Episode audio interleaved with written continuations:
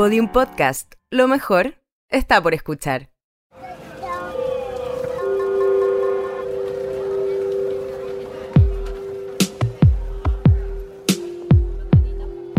Una ciudad se construye a través de las historias que cuentan sus habitantes. Esto es Santiago en 100 palabras. Alunizaje.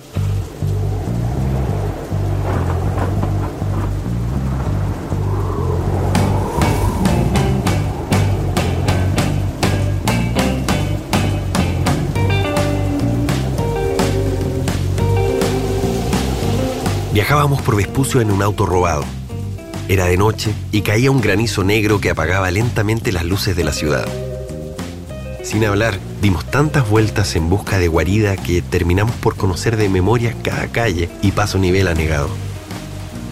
Con el rostro en los vidrios mientras el auto se hundía, fuimos parte de la lluvia.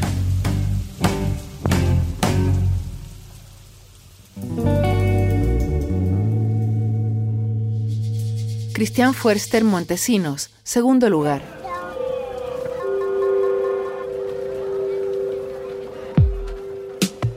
Fue un relato en pequeño formato, portátil y descargable, en la voz de Eyal Meyer, musicalizado por Manuel García y su banda. Santiago en 100 palabras, los 12 cuentos ganadores de la vigésimo sexta versión, para ser escuchados siempre. Un proyecto de Fundación Plagio, BHP, Minera Escondida y Metro de Santiago. Esta es una producción de Iberoamericana Radio Chile, para Podium Podcast.